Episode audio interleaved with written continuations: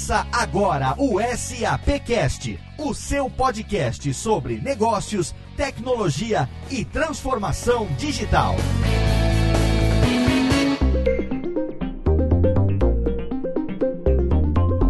Olá, seja muito bem-vindo. Eu sou Léo Lopes e está no ar o segundo episódio do SAPcast, o podcast da SAP Brasil, que você ouve quinzenalmente, né? A cada duas semanas, às segundas-feiras, esse novo podcast, essa nova iniciativa, a nova ferramenta de comunicação da SAP com seu público, o seu podcast sobre negócios, tecnologia e transformação digital. E depois do nosso piloto, nós estamos aqui no segundo episódio com novidades agora você já tem o canal do SAPcast no iTunes. Se você quiser ouvir, você já pode ouvir no iTunes ou então você pode jogar na busca do seu agregador preferido SAPcast e você vai encontrar o feed do SAPcast para você poder assinar e ouvir aonde você quiser, no seu computador, no seu dispositivo mobile, enfim. O que não faltam são opções para você acompanhar o SAPcast. E no programa de hoje nós vamos contar para você como foi o SAP Fórum Brasil 2016, o maior evento evento da SAP Brasil do ano, um evento que aconteceu no mês de março na cidade de São Paulo, o maior evento de tecnologia e negócios da América Latina. Então se prepara porque tá só começando. A gente tem muitos áudios que foram captados lá durante os dois dias do fórum e nós trouxemos esse conteúdo para você hoje aqui no segundo episódio do SAP Cast. Aumenta o som que tá só começando o SAP Cast número 2.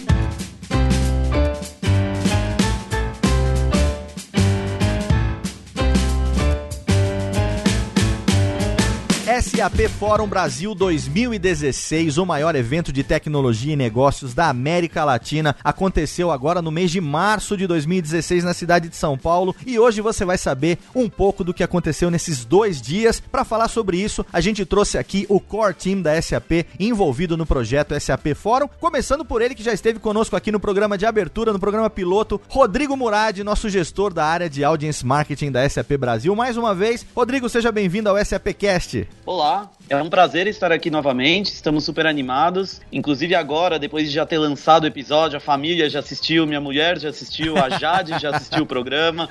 Todos os amigos já estão acompanhando. Espero que estejam seguindo e que acompanhem esse segundo episódio. E hoje a gente vai conversar um pouquinho sobre o projeto que mais demanda a nossa agenda durante o ano. São diversos meses de trabalho em cima desse projeto super especial. E eu queria aproveitar e pedir para o Max dar um olá para todos também. E aí, Max, tudo bem? Olá, Rodrigo. Olá, Léo, tudo bem? Bom, de fato, como o Rodrigo mencionou, já deu para sentir o sucesso que o nosso SAPcast está causando aí no ecossistema da SAP. Durante os últimos dias, a gente teve bastante parceiro, bastante cliente já comentando, mesmo nas redes sociais a gente viu bastante movimentação, então tá todo mundo bastante feliz aqui. Tô hoje aqui acompanhando esse episódio que é super exclusivo só para falar do SAP Fórum. Então vamos lá. Ô Max, o que eu quero saber antes de você ficar aí nos bastidores, na direção do programa, é se você ouviu o piloto do SAPcast lavando louça ou não. Sim, Léo, com certeza. Eu escutei metade lavando louça e outra metade dirigindo.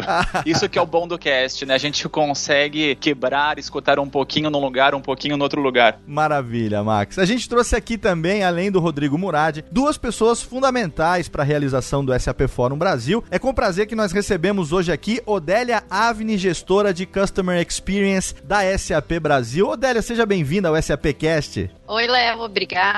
Bom, como gestora de Customer Experience e responsável pelo SAP Forum, eu também não podia ficar fora dessa, né? Para mim é um prazer participar do SAPcast. A gente aqui agradece a sua presença. Nós estivemos junto lá durante dois dias. Sei da sua participação para a realização do SAP Forum e a gente não poderia, é claro, falar do evento sem ter você aqui com a gente. Então seja muito bem-vinda. E também temos aqui a presença do diretor de marketing da SAP Brasil, que eu também tive a oportunidade de conhecer durante o SAP Fórum. Ricardo Cazu, seja bem-vindo ao SAPcast. Prazer enorme estar aqui com você e super motivado por esse projeto que só está no, no começo e, e, vamos com tudo aqui mostrar um pouco dos bastidores e um pouco de como é que é construir esse SAP Fórum que uh, já tem tantos anos aí de estrada e é, e é realmente uma, uma referência e um orgulho para a gente no mercado. Cazu, me fala você como homem, como sente a gestação do fórum, os nove meses de preparação do fórum? Odeia, eu não tenho a menor ideia de como é que é ter a gestação de um bebê e estar tá numa posição de uma mulher, mas eu, eu consigo ter uma ideia da complexidade e de como é dia a dia você cuidar e ter realmente um primor por um projeto como esse. Não adianta acelerar, porque ele demora e as partes vão se juntando pouco a pouco. Eu acho que apesar dele ser um projeto de nove meses e ter esse paralelo aí com uma gestação. Eu também faço um paralelo com uma cozinha, com um bom, bom molho de tomate, que eu sei, conheço os italianos que preparam ainda receitas antigas e fazem, de fato, demoram várias horas para fazer um bom molho e não é simplesmente abrindo uma latinha. E Léo, você não sabe o que aconteceu. Eu tomei um belo de um puxão de orelha aqui da Odélia, porque no último podcast eu falei que eram seis meses de projeto, e na verdade são nove meses. Isso causou uma crise aqui no escritório. eu fiquei imaginando a Odélia falando para você assim, Rodrigo, mas foi uma gestação completa. Esse neném não nasceu prematuro, não. A gente trabalhou muito em cima dele.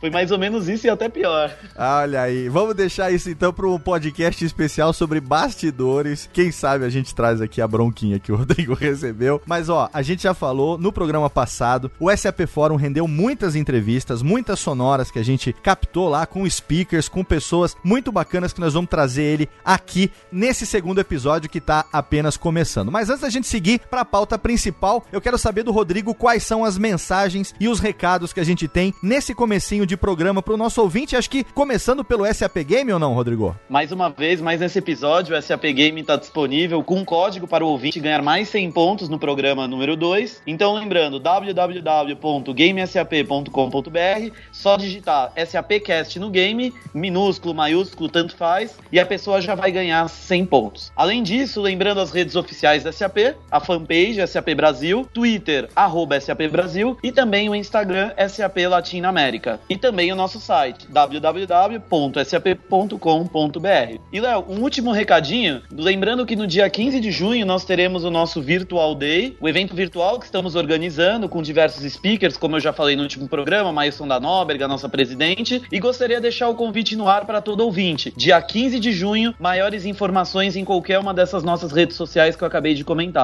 Maravilha. Não perca então, acompanhe as redes sociais da SAP. Dia 15 de junho, SAP Virtual Day. É só você acompanhar, vai ter um link lá, você clica e você vai participar desse evento 100% online da SAP.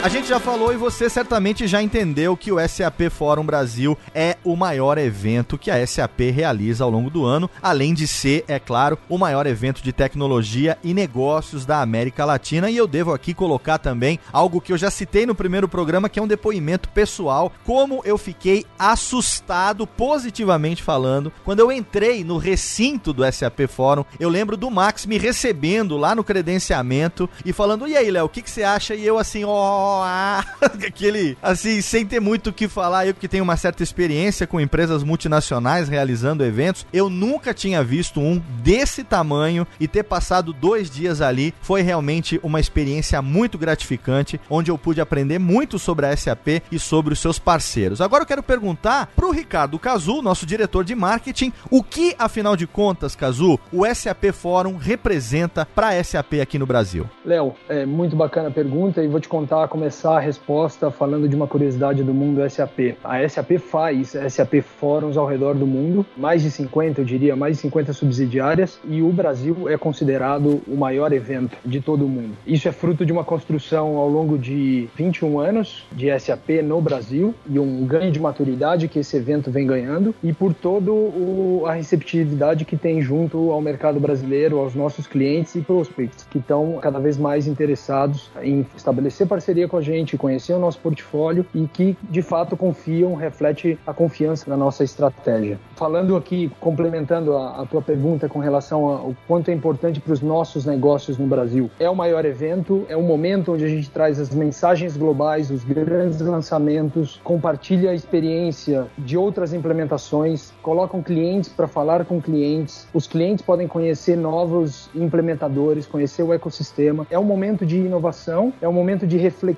para os clientes, para os prospects. A gente tem um desafio que é, depois de fazer um evento desse há tantos anos, ter que se reinventar todo ano. E a gente tem uma equipe dentro da SAP que a gente brinca que são os que são pagos para destruir o fórum, porque nós fazemos sessões ao final de cada um dos fóruns, exatamente visando destruir o fórum, ou seja, questionar, desafiar o que a gente fez, porque é só assim que a gente consegue trazer inovação em termos de evento, de engajamento com os nossos clientes para os anos que estão por vir. Isso reflete uma postura muito particular da SAP, né? Porque o mais comum no mundo corporativo é você se acomodar com algo que foi um sucesso, né? E utilizar ele, partir dele como referência para os próximos, enquanto que na SAP não, é o contrário. Vamos destruir o que a gente acabou de fazer para que no ano que vem a gente possa fazer um maior e melhor ainda. Isso vem desde quando? Desde o começo, Caso, esse pensamento? Eu acho que isso se acelerou muito, Léo, nos últimos cinco anos, principalmente, e reflete também toda a expansão do nosso portfólio. Então, esse contexto de transformação digital, o aumento do portfólio, a gente levar a nossa mensagem, nossas soluções para uma gama mais ampla de linhas de negócios, isso também trouxe um desafio para a gente e nos forçou a ter que se reinventar. Então, não só de um lado tem um lado inovação que parece bacana do lado da SAP de inovar a cada ano, mas também reflete uma demanda dos nossos clientes e dos nossos prospects. Eu realmente tive essa experiência, como eu acabei de relatar, testemunhei a grandeza do evento e para mim foi o primeiro contato com a SAP assim, no mundo offline, né, no mundo real. Até então a gente estava conversando online e de repente ter um primeiro contato com a empresa num evento desse tamanho, eu confesso que a impressão que eu tive foi realmente grandiosa. Eu queria que a Odélia compartilhasse um pouco pra gente, porque ela é gerente de Customer Experience, né? Então, a experiência do cliente num evento como o SAP Forum deve ser algo incrível, assim, para quem tá em contato, os parceiros com a SAP no dia a dia. O que, que você pode falar pra gente sobre essa sua experiência, hein, Odélia? É, na verdade, eu faço fórum há oito anos, né? E cada ano, como o caso disse, a gente tem que reinventar. É, a gente busca sempre inovar, então quem vai no show floor, a cada ano encontra uma coisa diferente, uma coisa nova e que encanta. A gente busca trazer novos conteúdos, a gente busca trazer novos technology showcases para humanizar a marca SAP e sempre trazer clientes que contem a história da utilização da tecnologia SAP. Muito networking rola durante os dois dias de SAP Forum. E essa edição que a gente teve agora em março foi muito especial porque ela comemorou os 20 anos do SAP Forum. Então é um evento que já tem tradição e é um evento de negócio, né? É um evento que engloba todas as linhas de negócio de uma empresa. Então todo mundo vai lá, desde o executivo de tecnologia, o executivo de marketing, o executivo de recursos humanos. É o local para todo mundo se encontrar. Então essa é a melhor experiência que a gente poderia ter num evento. A gente teve a oportunidade de conversar lá no fórum também, nós nos conhecemos esse dia e eu expressei para você o quanto que eu estava admirado de ver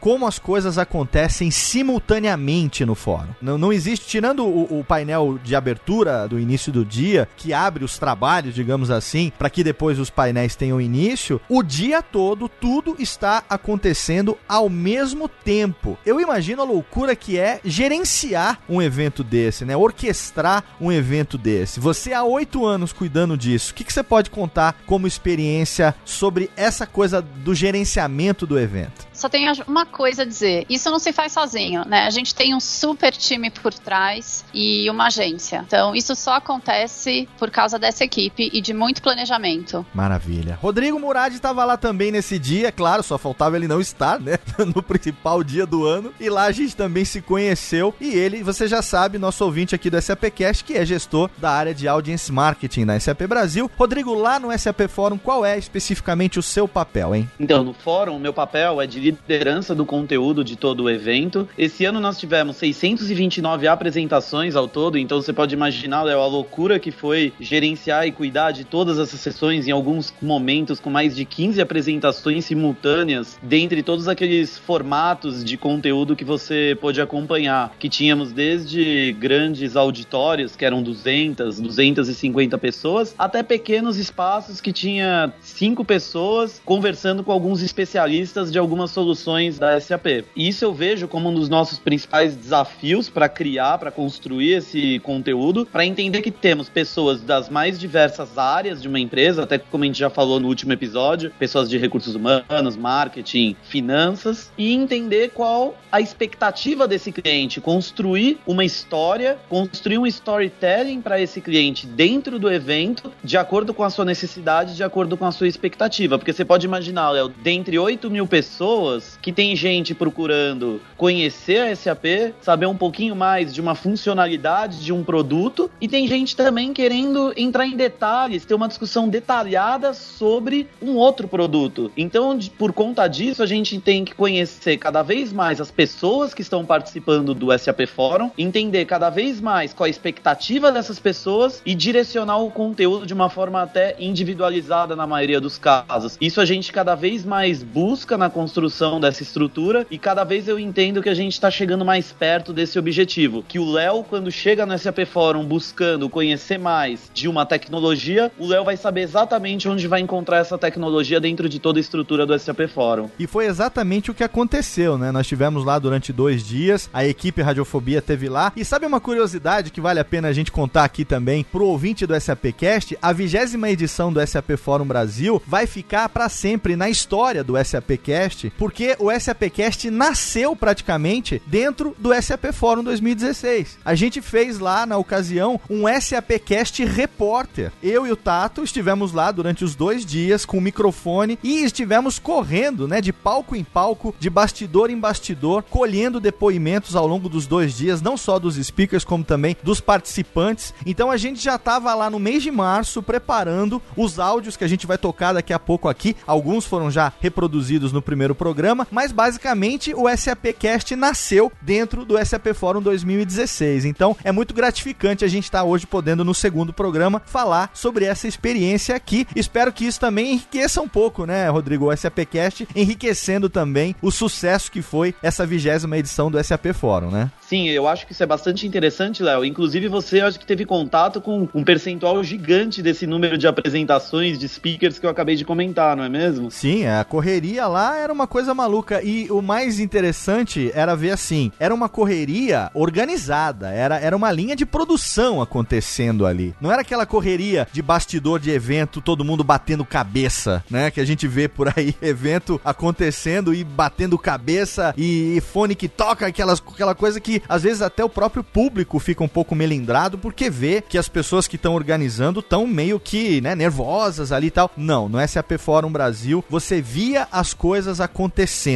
Ponto. É claro que nos bastidores as coisas deveriam estar uma loucura para que tudo estivesse muito bem orquestrado. Mas o mais importante para mim, como, né, primeiro contato ali, foi ver o profissionalismo da equipe SAP fazendo a coisa acontecer sem causar nenhum tipo de desconforto, nenhum tipo de má impressão pro público. Então isso também deixa, eu não tinha falado isso para vocês ainda, deixei para falar aqui no programa. Fica também como um testemunho meu de como a impressão foi positiva de ver essa organização gigantesca acontecendo e o evento ter sido tão bem sucedido. Ô Léo, falando em organização, lembra que a gente utilizou headset no evento, né? Sim. O conteúdo do evento inteiro ele é passado com headset. Então é um silêncio absoluto. É. O mais legal é que a gente recebeu outras empresas chegaram para SAP e usaram o nosso evento como modelo. Isso é fantástico. Vale explicar para o ouvinte aqui. A gente está num programa em áudio, então vou tentar ilustrar um pouco do que é isso que a Odélia está falando. Se quando você vai num evento, né, por exemplo, o Campus Party é um evento de tecnologia que acontece todo ano e tem vários fóruns acontecendo simultaneamente também. Ele é organizado de uma maneira aonde, se você tem cinco fóruns acontecendo ao mesmo tempo, os cinco speakers que estão ali falando, né, se apresentando apresentando estão falando em microfones e esse áudio está saindo através de caixas de som. Então, eles tentam organizar esse palco, né, essas plenárias direcionadas de forma que o público que está à frente dessas caixas de som ouça, né, e que tenha a menor reverberação possível nos palcos é, laterais, enfim, ou, ou posteriores, nos palcos que estão ali adjacentes. No SAP Fórum, isso não existe. O que aconteceu foi que cada palco, cada palestra, tinha as pessoas falando com microfones que eram ouvidos através de headsets, de headphones. Então você no credenciamento recebia um equipamento, como se fosse um equipamento de tradução simultânea, quando você vai para um evento, e aí você você tá aqui, palco que eu tô, palco 2. Você vai lá, seleciona o canal 2 e aí com o seu fone de ouvido, você está ouvindo a pessoa que tá falando ali e durante todo o floor ali do evento, um silêncio absurdo.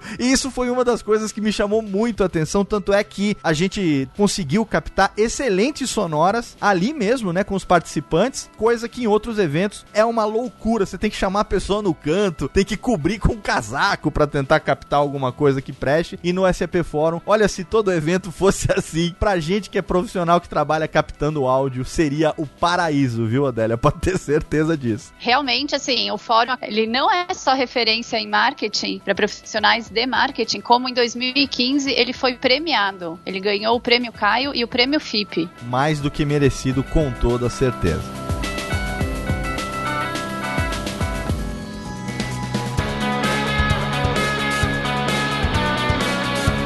Bloco anterior a gente falou um pouquinho sobre os números do SAP Fórum Brasil 2016, 629 plenárias ali, 629. Como é que a gente pode chamar, Rodrigo? É núcleos de conteúdo? Qual a expressão correta que a gente dá para o fórum? 629 sessões, que são divididos nos espaços como plenárias, auditórios, mini auditórios, encontro dos especialistas, dentre outros. Além desse número 629, Odélia, quais números você pode trazer aqui pra gente sobre o fórum que ilustra um pouco para as pessoas que nunca participaram poderem, né, nesse áudio aqui, tentar vislumbrar o tamanho desse evento. São mais de 8 mil participantes do evento, 12 keynote sessions, 71 patrocinadores e esse ano em especial a gente teve 20 associações de indústrias patrocinando o fórum. Isso porque você não tem aqui a quantidade de cafezinhos que foram servidos ao longo do evento, que esse número seria impressionante também, né? não só cafezinho, como pão de queijo. Pão de queijo, exatamente, porque por sinal estava uma delícia. Agora, olha só, a gente conversou no dia do fórum, eu tive a oportunidade de conversar lá, ali mesmo, no chão, ali mesmo, no meio da coisa, no calor do fórum, e entrevistei você, Odélia, entrevistei também o Rodrigo, estavam juntos ali, e a gente tem esse áudio que a gente captou no dia do fórum, pra gente poder reproduzir aqui hoje e mostrar pro nosso ouvinte do SAPcast como foi ali a nossa impressão no calor do evento. Vamos ouvir vocês? Sim, Léo, vamos que eu tô curioso para lembrar como é que foi a reação dos dois naquele dia que tava aquela correria ali durante o evento. Eu queria lembrar como é que os dois estavam naquele momento. Você que estava ali só dirigindo as gravações, que eu sei. Exatamente, estava ali do seu lado acompanhando ali cada uma das gravações. Maravilha, então vamos ouvir a Odélia e o Rodrigo lá no SAP Fórum Brasil 2016.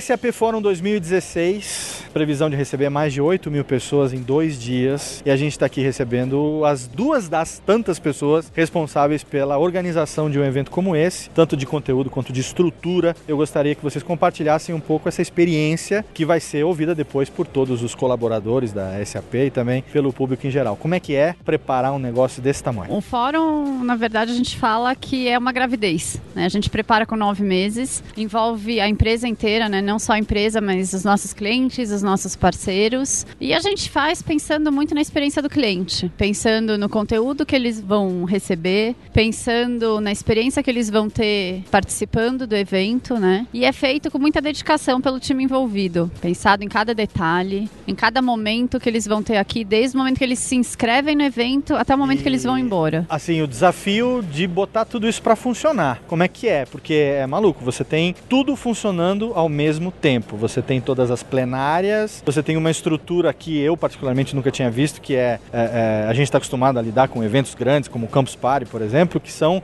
grandes fábricas de maluco, né? Onde você tem hubs próximos um do outro e ninguém entende absolutamente nada daquele que lhe interessa, sendo que você, né, tá ouvindo o que o outro está falando ali do lado. E vem essa coisa de você poder escolher, de você ter o fone direcionado e tal. Estruturalmente, tecnologicamente, como é que é organizar isso tudo, como é que foi pensado para poder fazer com que o participante tivesse a melhor experiência. A SAP sempre busca inovação, né? Então, a inovação no jeito de absorver o conteúdo através dos fones, né? A gente vem num evento onde não tem paredes, a gente vem com mais de 600 sessões ao longo dos dois dias, então a gente pensa em como a gente vai passar esse conteúdo dividido por linhas de negócio, dividido por tecnologia, por segmento de mercado, por públicos diferentes, então desde o C-Level, né? Que conteúdo analista vai ter, então é tudo muito pensado e não só o conteúdo em si, mas a experiência. Então, ao mesmo tempo que você tem um conteúdo acontecendo, você tem um almoço acontecendo para um público específico. Então, assim, são várias coisas acontecendo no mesmo momento. O show floor em si, ele é muito bem desenhado. A gente monta e remonta o show floor umas 20 vezes. Acho que esse ano eu tenho a planta do fórum, eu tenho umas, uns 20 PDFs, por exemplo, até conseguir chegar na planta final do fórum, que é a que vocês viram hoje. Rodrigo, como é que o SAP Fórum reverbera depois na, nas atividades da empresa ao longo do ano? Ao longo do ano, o fórum é um momento que a gente tem para trazer nossos clientes para apresentar novidades, que durante o ano a gente vai estar tá continuando essa conversa com eles, então para gerar interesse de soluções novas, de inovações, de produtos que a SAP tá, vai estar tá trabalhando ao longo do ano. Como vocês viram durante o congresso hoje, a estratégia da SAP hoje é muito baseada em transformação digital, na transformação digital. Então, por conta disso, o congresso se baseou nisso e agora no período da tarde, quando a gente divide o, o evento em linhas de negócio, em indústrias, em tecnologia, em áreas de serviços, a grande maioria desses conteúdos está mostrando como alavancar a transformação digital baseado em inovação, com preocupação em cada uma dessas linhas de negócio ou desses segmentos de mercado que a gente tem aqui dividido hoje. E você tem tudo ao todo mais de 600 630 sessões. Sessões de conteúdo sendo compartilhado durante esses dois dias e mais de 8 mil pessoas participando em dois dias. A via contrária, esse feedback do fórum, o quanto que ele foi importante para quem participou. Existe uma maneira de mensurar isso? A SAP tem um canal para isso? Como é que funciona? Então, a SAP, na verdade, ela faz um, uma retroalimentação com os parceiros que são patrocinadores. Então, durante o fórum, a gente conversa com todos os patrocinadores e ouve o feedback. E assim que termina o fórum, a gente passa uma ficha, né? A gente passa uma pesquisa com os clientes para ouvir o feedback deles. Tudo isso é muito bem estudado. A gente também faz um trabalho muito forte com o nosso time de ir em outros eventos, conhecer inovações para trazer para o próximo ano. A gente faz um trabalho muito forte de ir atrás de keynotes de mercado para trazer de novas tendências. Então, o time realmente se empenha para trazer o melhor para o SAP Fórum. É o maior desafio do ano para vocês ou, ou não? É o primeiro de tantos? É o primeiro de tantos, mas é um filho bem grande, bem parrudo. é o primeiro do ano, né? Sempre é com ele que a gente abre. É parto natural ou é cesariana? É parto natural. É parto, é parto natural, é parto natural. Eu falo, meu é o oitavo parto natural. mas é, eu acho que o time inteiro, e aí acho que eu posso falar pelo time inteiro de marketing, todo mundo faz com muita garra, muita paixão.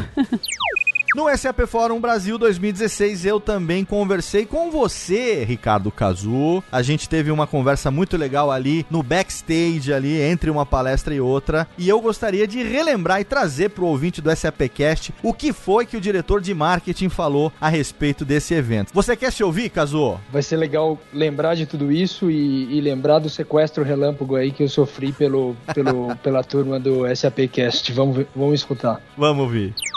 Cazu, obrigado por participar aqui com a gente hoje do SAPcast. E eu queria que você começasse a gente conversando sobre como que a SAP desenvolve o processo para trabalhar o engajamento com o cliente. Você tem algum exemplo prático disso que você possa compartilhar com o nosso ouvinte? Léo, esse tema é super interessante porque assim, a gente vê mais e mais como o cliente está cansado de receber propaganda desnecessária, que ele, de produtos que ele não está interessado e quanto que o cliente realmente valoriza dar acesso, permitir que o celular dele seja acompanhado por GPS ou coisas do tipo e receba informação em troca. Então o cliente ele só dá informação pro Big Data, vamos dizer assim, de qualquer empresa, desde que ele receba alguma coisa em troca. E aí para isso eu queria te dar um exemplo, um exemplo de uma experiência que nós tivemos com o metrô de Montreal, que utiliza solução SAP. Utiliza solução SAP e comprou e já implementou uma solução chamada SAP Hybris. SAP Hybris é a nossa solução focada para marketing, vendas e marketing.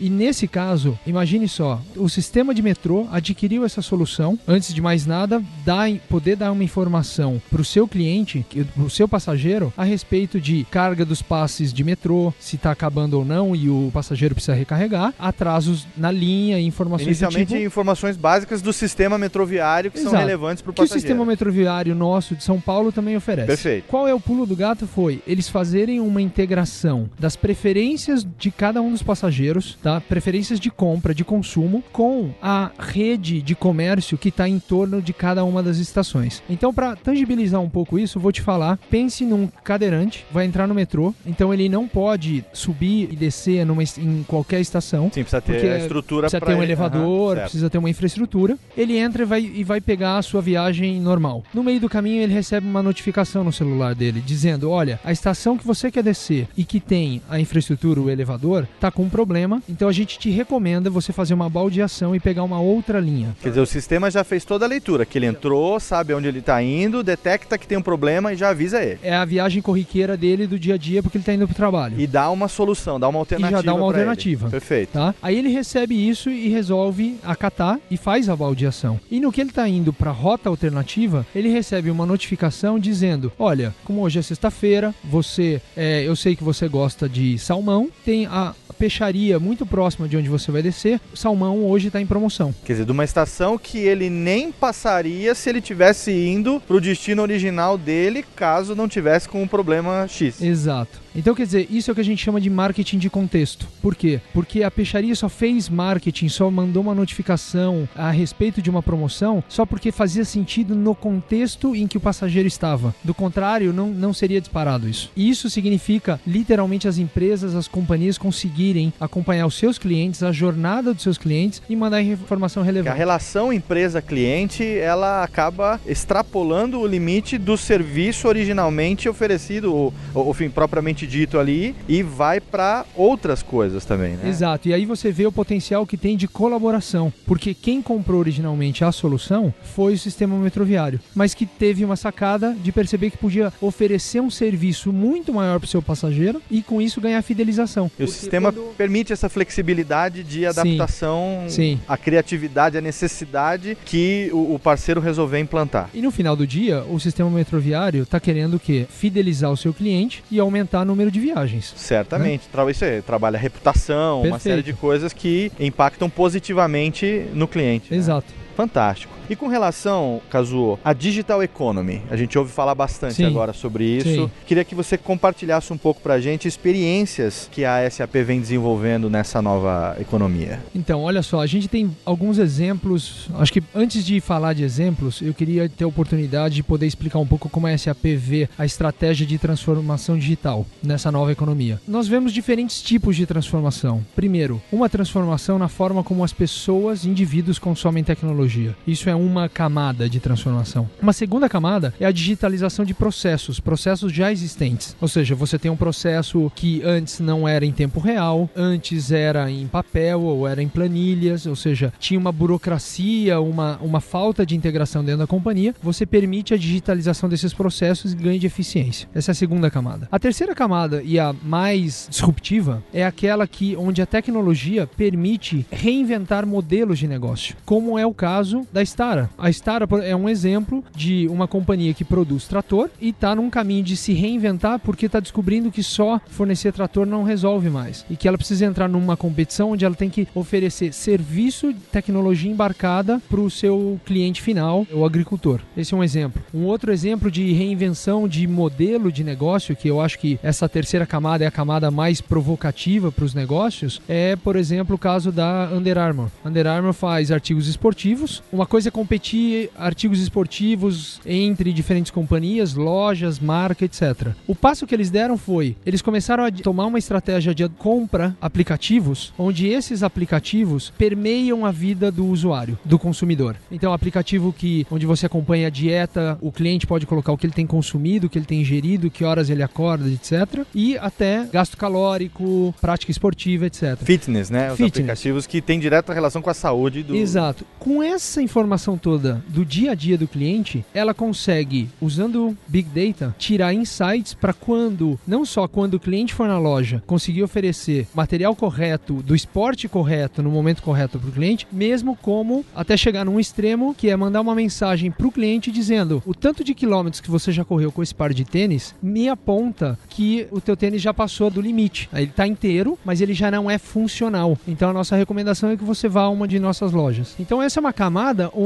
começa a se usar tecnologia e aí você pensa, será que a Under Armour entrou num novo negócio de uh, aplicativos, de apps? Não, ela só está usando o mundo digital para direcionar é, demanda, dar um melhor atendimento ao seu cliente e melhorar a experiência do cliente. O sistema, na verdade, é o mesmo, só que personalizado para necessidade Exato. diferente. Exato. E aí nesse campo o que a gente brinca que a tecnologia ela, hoje ela está disponível para todo mundo. Só que o ângulo, o olhar diferente para como adotar essa tecnologia é que dá o pulo do gato. Não, isso é fantástico, porque por exemplo, você pode chegar no nível do aplicativo saber que a pessoa fez tanto exercício já desde a última leitura ou enfim na última semana que ela diminuiu o manequim dela. E a loja pode oferecer num meio marketing alguma coisa assim, alguma coisa já no número menor e a pessoa pode olhar e pode até se sentir motivada por, por isso, quer dizer, é, é uma coisa que pode chegar nesse nível de disruptura, talvez, né? Precisa usar, mas é possível, né? Não, e, e, te dou um outro exemplo. No caso do Under Armour, além de dizer, olha, o seu tênis está desgastado, a gente recomenda que você troque ele, eles ainda incentivam o cliente a trazer o tênis usado para doação na comunidade e montar um, uma brincadeira de gamification para dar prêmio cliente que traz material usado e ajuda a comunidade local e ele ganha pontos que vão se converter em descontos. É, ainda desenvolve compra. responsabilidade social. Tudo do, junto. Tudo junto. Tudo fantástico junto. isso, fantástico. E dentro da SAP, é, a gente está vivendo um momento agora na sociedade como um todo, totalmente. A gente não sabe o que vai acontecer amanhã, o que vai aparecer amanhã. A velocidade das empresas que desenvolvem tecnologia está cada vez maior. Como que a SAP está encarando esse momento de desafio? Quais são as perspectivas para isso agora nesse ano? A nossa provocação é uma provocação muito positiva junto aos clientes, porque a gente acredita que a gente pode ajudá-los a fazer melhor o que eles já fazem bem hoje, com digitalização de processos, mas a gente também pode trabalhar numa provocação para repensar modelos de negócios, encontrar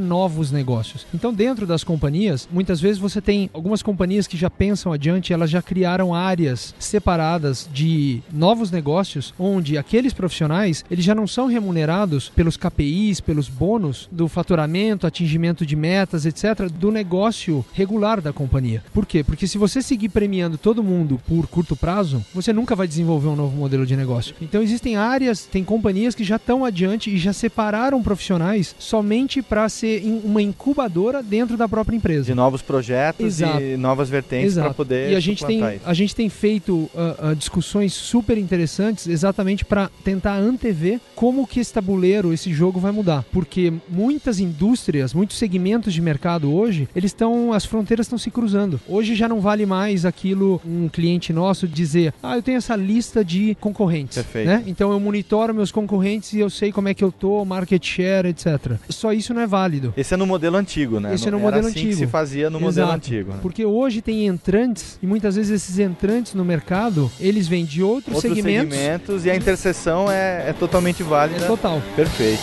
Fantástico.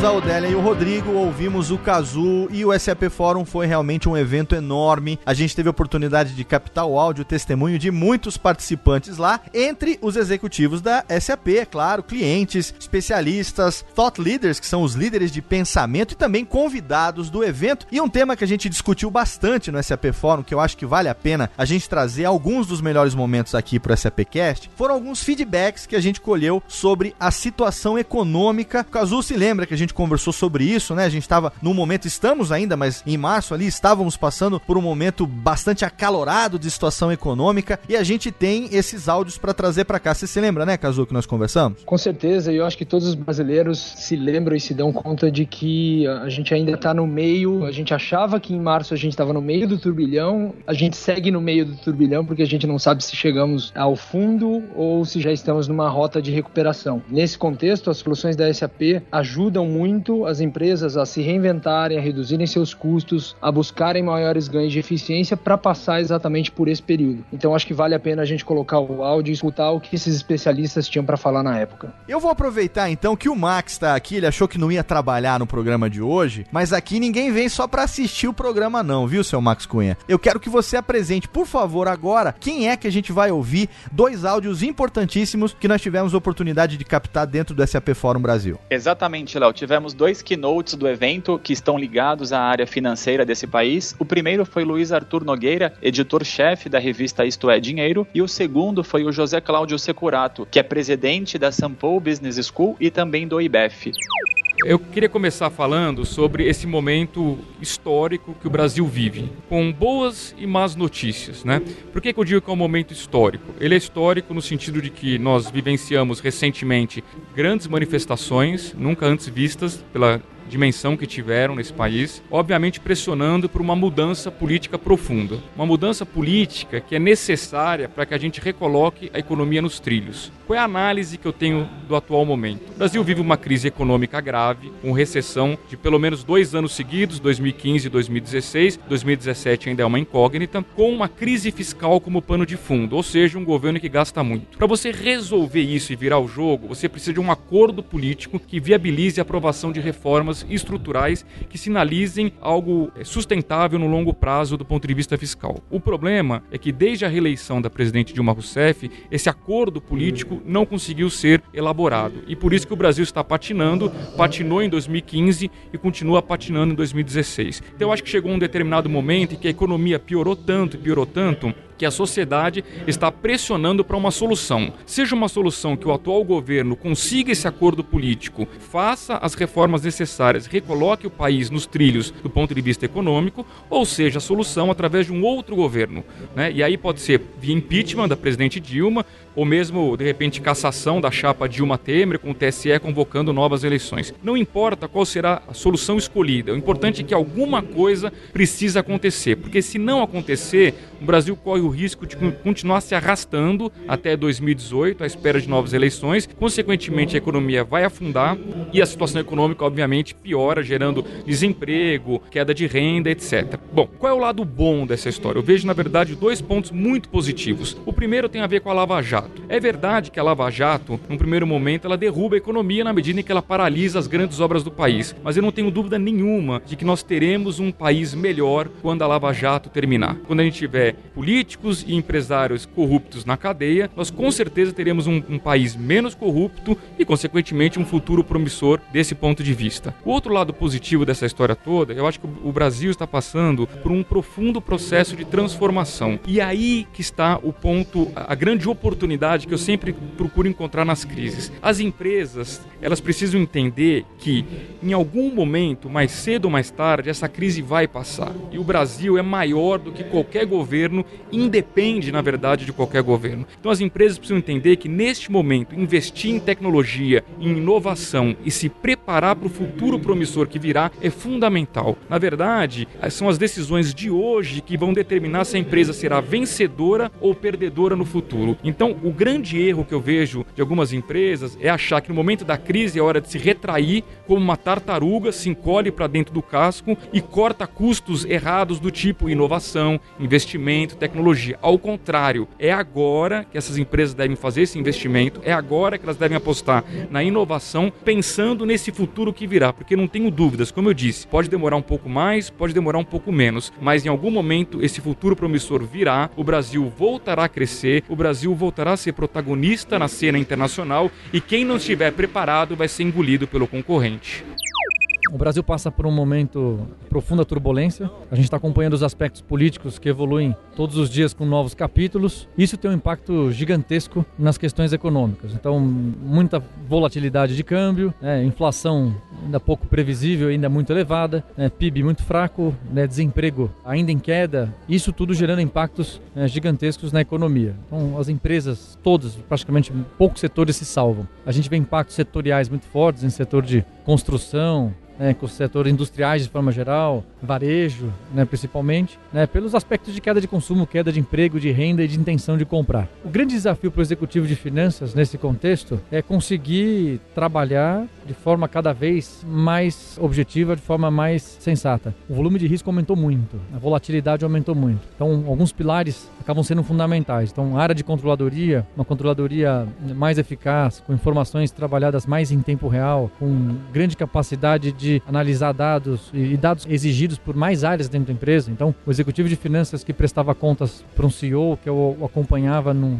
num, para um conselho de administração, isso tem feito cada vez, os efeitos são cada vez maiores. Então, a gente tem visto momento, né, os CFOs brigando para conseguir funding para sua operação, as negociações cada vez mais duras, né, os CFOs cada vez mais é, brigando para conseguir também aprovar né, projetos, orçamentos, né, reestruturações junto com o conselho. A parte de informação, essa parte de controladoria, ela tinha sido superada no passado porque ela tinha sido implementada, ela, ela volta né, com uma importância cada vez maior. Né? E aí eu acho que tem, fazendo um link talvez importante com o XCP, né, a questão do Simple Finance cai né, com uma luva para você conseguir atender isso dentro do dia a dia do executivo de finanças. É. Por outro lado, outro item muito forte é a questão de gestão de riscos e conformidade legal. Né? O risco que antes era um risco de tesouraria clássico de né, volatilidade de moeda passa a ser uma coisa um pouquinho diferente, porque agora ele é um risco de margem, por exemplo. Então, estar associado a algo ligado a não conformidade legal passa a ser um risco destruidor de margem, portanto, destruidor de receita e de resultados. Ter certeza que a conformidade legal ela é apurada passa a ser também um grande desafio. Né? Isso é reflexo do momento do Brasil, do reflexo político, das operações da Polícia Federal, Operação Lava Jato, atuação do Ministério Público, né? e as empresas, obviamente, precisam olhar para isso. Então, esses são os dois grandes aspectos. Eu acho que tudo isso resume o desafio do executivo de finanças em 2016. Você ter uma curiosidade de dados muito forte para prestar conta para todos os stakeholders, né? para ele poder tomar um processo decisório cada vez mais rápido. Por outro lado, atuar mais fortemente em compliance, lei anticorrupção, desassociar ou não passar perto, ter uma gestão ativa disso. Isso, e claro, né, que o objetivo final é você ter um CFO tomador de decisão, um estratégico, né, com o máximo de performance, que é estar junto dos grandes decisores da empresa. E tivemos também o professor e economista, ex-ministro da Fazenda, Delfim Neto, que esteve conosco na plenária de finanças, fez o maior sucesso, inclusive foi a palestra com maior número de participantes no SAP Fórum depois do Congresso. Professor, qual sua opinião a respeito do mercado atual e suas análises para cenários futuros e projeções? Essa é uma questão de um trilhão de dólares. Né? Na verdade, o mercado está sofrendo as consequências eh, de uma situação política muito difícil, de uma situação econômica também complicada. Não é apenas no Brasil, o mundo inteiro está numa situação econômica muito complicada. Brasil, particularmente, você tem uma crise fiscal junto com uma crise política e que se autoalimentam, de forma que nós vamos ter que corrigir isso em algum momento nós vamos ter que tomar medidas estruturais para corrigir um desequilíbrio que é estrutural. O senhor pode falar um pouquinho mais sobre como você se sente estar aqui no SAP Fórum? Eu, tô, eu fico muito feliz por ter sido convidado, mas estou surpreso realmente com esse aspecto misterioso, em que todo mundo fala, todos ouvem e ninguém ouve de fora. É uma coisa muito interessante esse, essa condição de juntar aí, acho que seis auditórios, sem nenhuma separação, um sujeito falando para si mesmo e todos ouvindo. É uma coisa muito interessante. Professor, o senhor citou esse ponto, é, é uma das inovações, digamos, tecnológicas que o evento traz, ele permite realizar vários fóruns ao mesmo tempo, sem que o áudio de um interfira no áudio de outro, uma questão de tecnologia. Você se cansado do que você está ouvindo, você vai tentar procurar um melhor. Eu acho que é uma sugestão muito interessante. Inclusive conforta o quem está falando, que ele não percebe se você está fugindo dele. Mas eu queria perguntar, aproveitando a oportunidade, professor, como que o senhor enxerga enxerga, dentro de toda a sua experiência, essa questão da inovação tecnológica e o impacto que isso tem, a importância que isso tem na economia brasileira, na situação atual? No fundo, o avanço tecnológico é quem impulsiona o mundo. Então, nós estamos simplesmente vivendo um novo instante em que é muito difícil você entender realmente todas as consequências disso que está acontecendo. Basta olhar o que está acontecendo nesse sistema hoje de comunicação. É, o, o que aconteceu domingo teria sido impossível sem esse sistema. É daqui para frente. Essa tecnologia está só no começo. E já que a gente está falando de economia, que tal ouvir a pessoa que administra as finanças da SAP Brasil? O nosso CFO, Paulo Mendes. Paulo Mendes, CFO da SAP Brasil, obrigado por ter você aqui no SAPcast. Obrigado importante a gente ter o seu depoimento nesse momento. A gente está passando no Brasil, todo mundo sabe como é a situação que a gente está passando agora. Que responsabilidades e que desafios o CFO tem no momento desse para uma empresa como a SAP? Legal, um prazer estar falando com vocês aqui também. Talvez seja algo já é, comentado de alguma maneira, uma informação que de alguma maneira tenha aparecido na imprensa também. A função do CFO tem sido de muito mais protagonismo do que foi anteriormente. E por quê? Simplesmente por necessidade em função do momento que o país está passando. Isso significa que o CFO hoje é um co-navegador, é alguém que está do lado da tomada de decisão muito mais do que estava no momento anterior. Então aquela função mais clássica de é, corte de custo, de revisão de orçamento, de auditoria, etc., isso permanece debaixo do chapéu do CFO, mas hoje se agrega uma visão de transformação, de ajudar a descobrir caminhos novos, de eh, desbravar coisas diferentes que a empresa precisa fazer, porque de fato a função antiga não se aplica nesse momento que a gente está passando. Então, o CFO como protagonista, essa é a maneira resumida que eu te diria da função nesse momento. Numa cultura mais, é, digamos, tradicional, você tem a figura do CEO como chefe, o presidente antigamente, né? O presidente da empresa. Todo mundo meio que se movimentava de acordo com aquilo que ele e o board definiam. Só que hoje, tanto o CFO na parte de finanças, quanto o CIO na parte de IT e os seus respectivos correlatos, estão é, tendo cada vez mais essa necessidade de assumir os seus papéis e as suas responsabilidades. Uhum. Essa mudança de cultura, ela é uma necessidade do momento que a gente passa ou ela foi meio que imposta? Como é que você vê, estando nessa função, que isso acabou acontecendo dentro da cultura econômica? Legal, eu acho que esse é um caminho natural, que iria acontecer de qualquer maneira, né? Talvez no caso do Brasil, pelo momento que estamos passando, ele se antecipou um pouco mais, ou ele acelerou um pouco mais. Um exemplo que eu posso te dar, no SAP Fórum, por exemplo, a gente teve plenárias ou sessões exclusivas para o público de finanças. Até pouco tempo atrás, até diria dois, três anos atrás, isso não era uma realidade. Então o CFO hoje é alguém que decide mais, que compra tecnologia, e não só o CIO, ou não só alguém que cuida da TI antiga. Ele é alguém que compra tecnologia e alguém que tem um protagonismo muito maior na tomada de decisão. Então acho que é um caminho natural que iria acontecer. Ele se antecipou em função do momento que o país está passando. Paulo, a gente também dentro do SAP Fórum, a gente teve um painel, como você mesmo citou, voltado para a área de finanças, onde foi falado sobre o papel da inovação dentro dessa área. Eu queria que você desenvolvesse um pouco, você tem uma posição bem interessante sobre isso, mesmo dentro do que foi colocado no painel, a gente queria ouvir um pouco de você sobre esse posicionamento que é bastante relevante para o momento que a gente está vivendo. Legal, ontem a gente discutiu praticamente grande parte da, do tempo do painel foi a discussão do que, que inovação significa para o gestor financeiro, para um CFO, por exemplo. Fizemos alguma pesquisa ali ao vivo, etc. A, a maneira que eu é, vejo a palavra inovação é como oportunidade. E por quê? Né? Aí me coloco na minha função enquanto é, CFO da própria SAP. O portfólio da SAP mudou radicalmente nos últimos anos. Não é mais uma empresa de ERP, não é mais uma empresa de back-office, sim uma empresa de produtos novos, de cloud, de transformação digital. De soluções, né? Assim, de soluções para a LOB, para o público específico, para o gestor financeiro, para o diretor de RH, para o chefe de compras. Enfim, são soluções é, diferentes do que era a SAP até pouco tempo atrás. E o que, que isso significa? Que a inovação para a SAP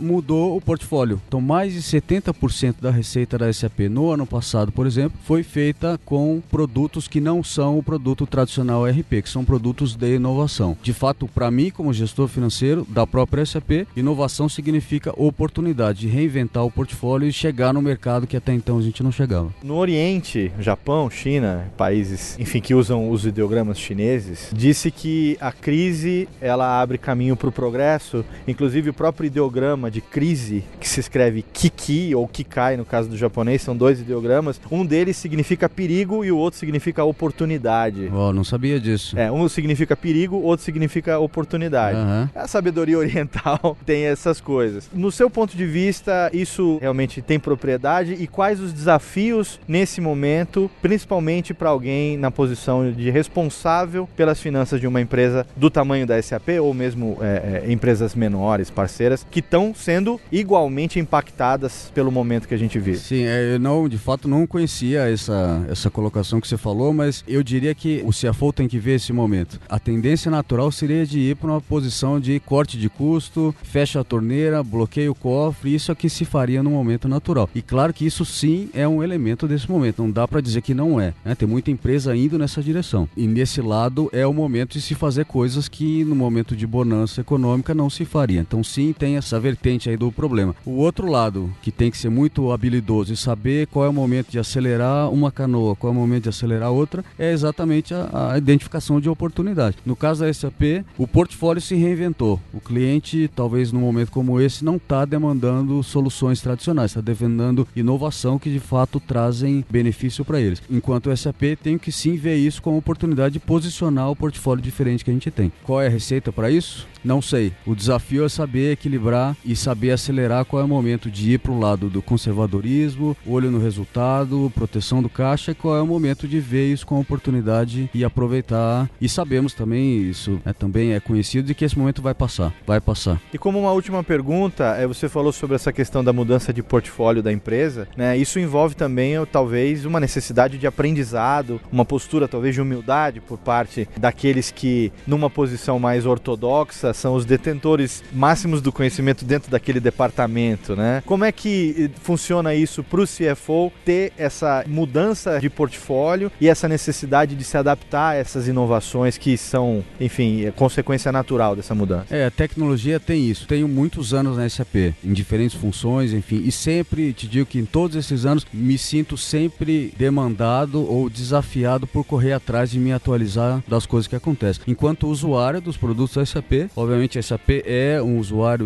exclusivamente de produtos da SAP e também enquanto um porta-voz da empresa perante é, interlocutores de finanças, perante associações, enfim, representando a SAP. É um desafio me atualizar e essa é a realidade de tecnologia e de fato exige essa postura, vamos dizer, humilde ou de reconhecer que a tecnologia é uma coisa que anda para frente e você tem que correr atrás sempre. Léo, e não falamos só de economia, porque economia ela dá o contexto, ela dá o pano de fundo por onde acontece a inovação. O foco principal do evento, em termos de conteúdo, realmente foi inovação tecnológica. E aí acho que vale a pena a gente também escutar o áudio do nosso VP de Inovação e Tecnologia, o Orlando Sintra. Orlando, é, quais são os desafios das empresas no Brasil atualmente nesse cenário de revolução digital? A gente fala muito em transformação. Como é que a SAP realmente trabalha dentro desse cenário? Os desafios eu acho que são imensos. Olhando o cenário macroeconômico agora, ele por si só já traz uma série de desafios. As empresas têm que inovar para sobreviver. Eu acho que o principal ponto é esse. E elas buscam essa inovação através da tecnologia. A SAP tem a tecnologia para ajudar essas empresas a inovarem. E não só isso, ela tem o conhecimento do negócio dessas empresas. Então, através de plataforma tecnológica, tecnológica, soluções em cloud, a SAP consegue, junto com um conhecimento de mais de 20 anos de mercado, dar ideias, é, preparar provas de conceito, preparar sessões de design thinking, ajudar as empresas a pensarem como o negócio delas vão se portar daqui um, dois, três, quatro, cinco anos. E por que não meses? Hoje o cenário de negócio está mudando muito rápido e várias empresas estão se transformando em velocidade, sim, não de anos, mas de meses. Nesse cenário em que a evolução tecnológica ela está cada vez mais rápida, quais são as oportunidades que os heads da área de tecnologia das empresas têm e como que eles devem estar preparados para agarrar essas oportunidades? Eu converso com vários CIOs e também com CFOs, CMOs, é, C-level. Eu acho que hoje o CIO, o head de tecnologia, ele tem uma oportunidade nas mãos que talvez ele nunca tenha tido em outro momento na história. A gente está no momento de transformação digital. A gente está no momento em que hoje a tecnologia não é mais barreira. Hoje o negócio precisa transformar transformar, muitas vezes para sobreviver, para concorrer com empresas como Facebook, Uber e outras. Só o CIO tem esse conhecimento tecnológico suficiente para transformar a empresa. O que, que falta para ele? Falta para ele conhecer mais do negócio, falta para ele tomar um papel de liderança na empresa, em ser de fato o protagonista dessa transformação digital. Parar de pedir bênção, parar de perguntar e se portar mais como um evangelizador, mais um líder de quem está levando essa digital para frente. Ele tem todas as ferramentas na mão para convencer o CFO, o CEO de que ele é a pessoa a fazer esse protagonismo nessa mudança digital. O que, que ele precisa? Obviamente, ele precisa conhecer mais do negócio. Ele precisa mostrar para o presidente número um da empresa ou para o conselho de que faz sentido mudar. E para isso ele precisa estar tá sentando na cadeira do board, ele precisa estar tá sentando na cadeira do presidente, ele precisa estar tá conversando com esse pessoal, ele precisa estar sonhando mais também. Um ponto que segura muito os heads de tecnologia hoje. E assim, sem isso ele não vai conseguir sonhar. É o dia a dia. Então, enquanto ele não entregar o que ele tem que fazer no dia a dia, enquanto ele não tiver que manter ali as luzes acesas do data center, fazer o básico, feijão com arroz, ele não vai conseguir inovar. O CIO muitas vezes ele tem a visão, como você falou, do quanto que a tecnologia é importante para o crescimento ou para o desenvolvimento da empresa como um todo. Às vezes, como você disse, ele não tem abertura para chegar no CFO, no CEO e, e, e discutir isso de igual para igual, digamos assim, e, e ter o poder de convencimento disso para a empresa. Como é que esse cara pode se preparar para isso? Como é que ele pode encarar esse desafio, sendo que ele sabe sabe que é importante, mas às vezes os seus iguais não. Tem que ter um bom caso na mão, tem que ter um bom caso de negócio na mão. O CIO tem que ter um conhecimento de um processo de negócio, algo que possa ser transformado e que vai chamar a atenção do CFO, vai chamar a atenção do presidente. É algo palpável, algo mensurável, algo que de fato vai impactar a empresa. Esse é o primeiro ponto. Se não tiver nada na mão, isso não vai voar. Segundo ponto, ele precisa atuar como um articulador, um influenciador. Ele precisa saber mostrar e vender isso internamente. Ele não pode baixar a cabeça e se portar como alguém que está recebendo ordens e mantendo só o dia a dia as coisas funcionando. Ele tem que de fato levar essa nova ideia como algo inovador, mas algo ao mesmo tempo factível, com investimento não tão alto, mas algo que seja possível fazer e ter um retorno e provar que essa ideia é possível. Uma vez que ele consiga fazer isso e ter a atenção do número um da empresa, ele precisa implementar essa ideia. E aí capitalizar junto com o negócio os benefícios dessa ideia. Eu costumo dizer que o CIO ele não precisa estar contra ninguém. Ele precisa saber articular muito bem, ele precisa arrumar aliados na área de negócio. Se ele souber fazer isso, se ele souber compartilhar das metas da área de negócio e ajudar a área de negócio a atingir essas metas, naturalmente ele vai se tornar aliado e naturalmente ele tem a, a sua voz sendo ouvida pelo presidente da empresa. Além do Orlando Sintra, muitas pessoas também falaram sobre inovação, mas teve uma pessoa que a gente captou o áudio que vale a pena a gente trazer aqui nesse momento, porque até complementa a fala do Orlando. Quem é, hein, Odélia? A gente está falando do José Davi Furlan, que ele é o cofundador do Business Transformation Brasil. Ele discutiu sobre os desafios para as marcas entenderem e se adaptarem ao ritmo da inovação tecnológica. Vale muito ouvir esse momento. Furlan, parabéns pela sua fala, muito obrigado aqui dentro do SAP Fórum. Eu queria saber, para começar, você, dentro dessa sua especialidade, quais são os maiores desafios hoje para as marcas entenderem que já não é mais 10, 15 anos atrás, é para as marcas conseguirem se adaptar ao ritmo da inovação tecnológica e da maneira como as coisas estão se transformando. Qual é o grande desafio? É, Léo, as grandes marcas elas focavam muito produtos no passado. Então, se você olhar o, a publicidade, e tudo mais, era em produtos. Esse produto hoje já não significa mais o que os clientes querem. Os clientes buscam experiências. Essa era da experiência, como nós falamos no, no congresso. Então, se você tem a experiência e o produto é parte da experiência, você tem que focar a experiência, não o produto, porque ele é meio. E amanhã ele pode mudar também. Então, você não fica preso ao teu produto, porque você está entregando a experiência. E não é só produto, você tem que agregar serviço também. Às vezes tem que compor um serviço com produto, ou um produto, outro produto, serviço com serviço, mas o foco é a entrega da experiência. Então essa é uma grande mudança mental. O consumidor ele nunca se impôs tanto quanto hoje, né? Ele se faz presente. A gente vive uma época de mídias sociais, né? Então se você está insatisfeito com o atendimento ou com alguma coisa, geralmente antes de você ir para um Procon, qualquer coisa assim, você vai para o Facebook, você vai para o Twitter, você faz barulho, você, você movimenta uma massa toda. Isso é totalmente revolucionário, ah, né? claro, eu acho que essa palavra tinha que ter que acabar, consumidor. A marca vendia, mas ela não sabia quem era você. Hoje ela sabe, né? Exato, eu acho que a gente tinha que trocar para consumiator, né? Porque consumidor é de dor, parece que ele consome e toda vez que ele vai consumir é um problema. Mas é consumiator. O consumiator é aquele que ele sabe o que ele quer, ele procura. Veja, se você quiser comprar hoje um liquidificador, o que, que você faz? Você não vai procurar. Faz uma busca na internet. É, você não vai ligar a televisão para assistir um comercial de liquidificador. Procurar anúncio isso. no jornal, já anúncio ninguém faz de jornal, mais, né? ninguém mais faz Sim. isso. Você vai entrar na internet, você vai ver lá quais são os modelos, o pessoal vai ter as opiniões. Jogar num site de comparação de preço, comparação, que tem review dos usuários. É, aquele que te entrega melhor e tal. Você confia, você compra, dois, três dias, tá na tua porta e você tá feliz. É isso aí. Como é que você vai agora fazer publicidade na TV de liquidificador? Ninguém mais olha isso. A marca já não tem, não pode mais ter aquela postura de eu tô aqui, quem quiser que venha comprar. Claro, quem temos... não quiser que compre é, no outro. Né? E a gente tem falado que a publicidade paga vai acabar. Esse negócio aí tá com os dias contados. Nós temos que focar mais o quê? Na mídia ganha. O que, que a mídia ganha? É isso aí que você falou. Você vê lá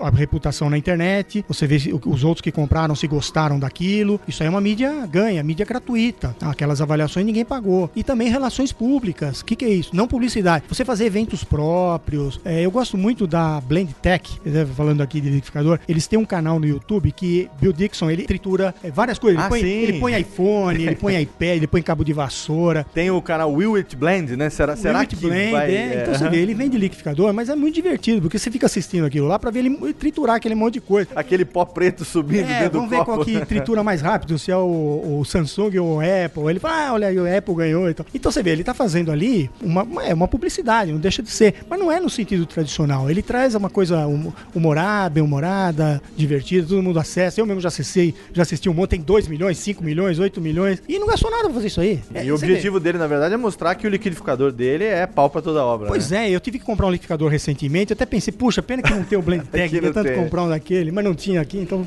acabei comprando outro. Mas você vê, você acaba lembrando dele. Perfeito. Agora você imagina, você ir pra um rádio, pra televisão, pro jornal que você falou, fica pondo lá, quem que vai olhar isso? Isso acabou, né? Furlan, Business Transformation. Você tem falado muito sobre isso, esse foi o núcleo da sua fala hoje aqui no fórum. Eu queria que você desenvolvesse um pouco mais a respeito disso. O, o- o quanto que isso pode ser desenvolvido, como que uma marca, por exemplo, pode sair daquela cultura enraizada que ela tá e começar a enxergar isso de uma maneira assertiva. Por onde começar? Pois é, Léo, quando eu comecei a estudar isso, nem existia esse termo Business Transformation, a gente foi chegando nele. E à medida que a gente foi estudando, a gente percebeu o seguinte, são vários aspectos que a gente tem que trabalhar. né? Primeiro, essa questão que eu tenho falado muito do propósito. Nós temos que entender ah, o porquê nós fazemos isso, não é o que nós fazemos. O porquê as pessoas se conectam com isso. Depois, as pessoas que trabalham lá serem felizes no que fazem, para poder fazer coisas boas, atenderem bem. O, o cliente, a experiência do cliente, muito importante. A questão da sustentabilidade, como é que a gente coloca isso num contexto mais amplo, não só de lucro, de curto prazo. Eu acho que são vários aspectos mentais assim que a gente tem que romper e criar uma nova organização que impacte positivamente em múltiplas perspectivas. Sabe qual é o problema das organizações hoje?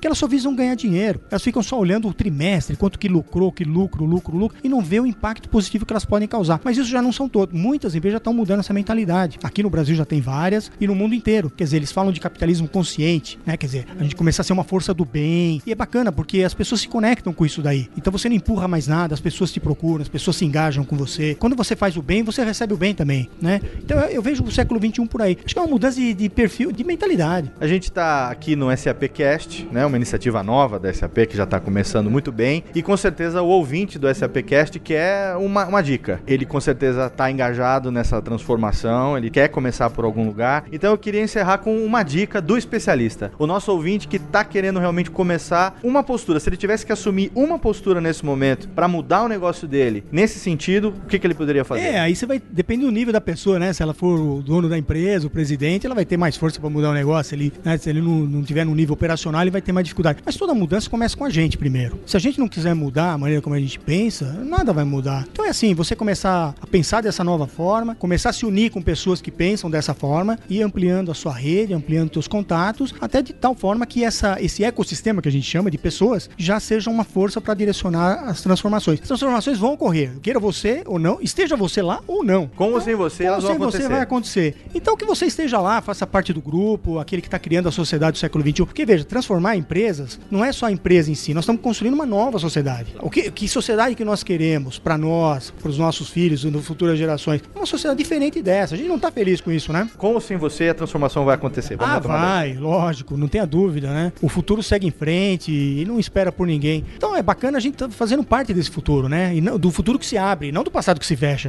Ah, lógico, ninguém também é obrigado a sobreviver, certo? Você pode ficar lá preso no passado, mas eu acho que vai precisar de muita gente para construir esse novo mundo, esse novo futuro, essa nova sociedade. E era legal a gente poder contar com o máximo de gente possível para nos ajudar nisso. Vamos correr atrás antes que o mundo corra atrás da gente. É verdade, é isso aí. Obrigado, Léo. Obrigado, Fulão. Um abraço.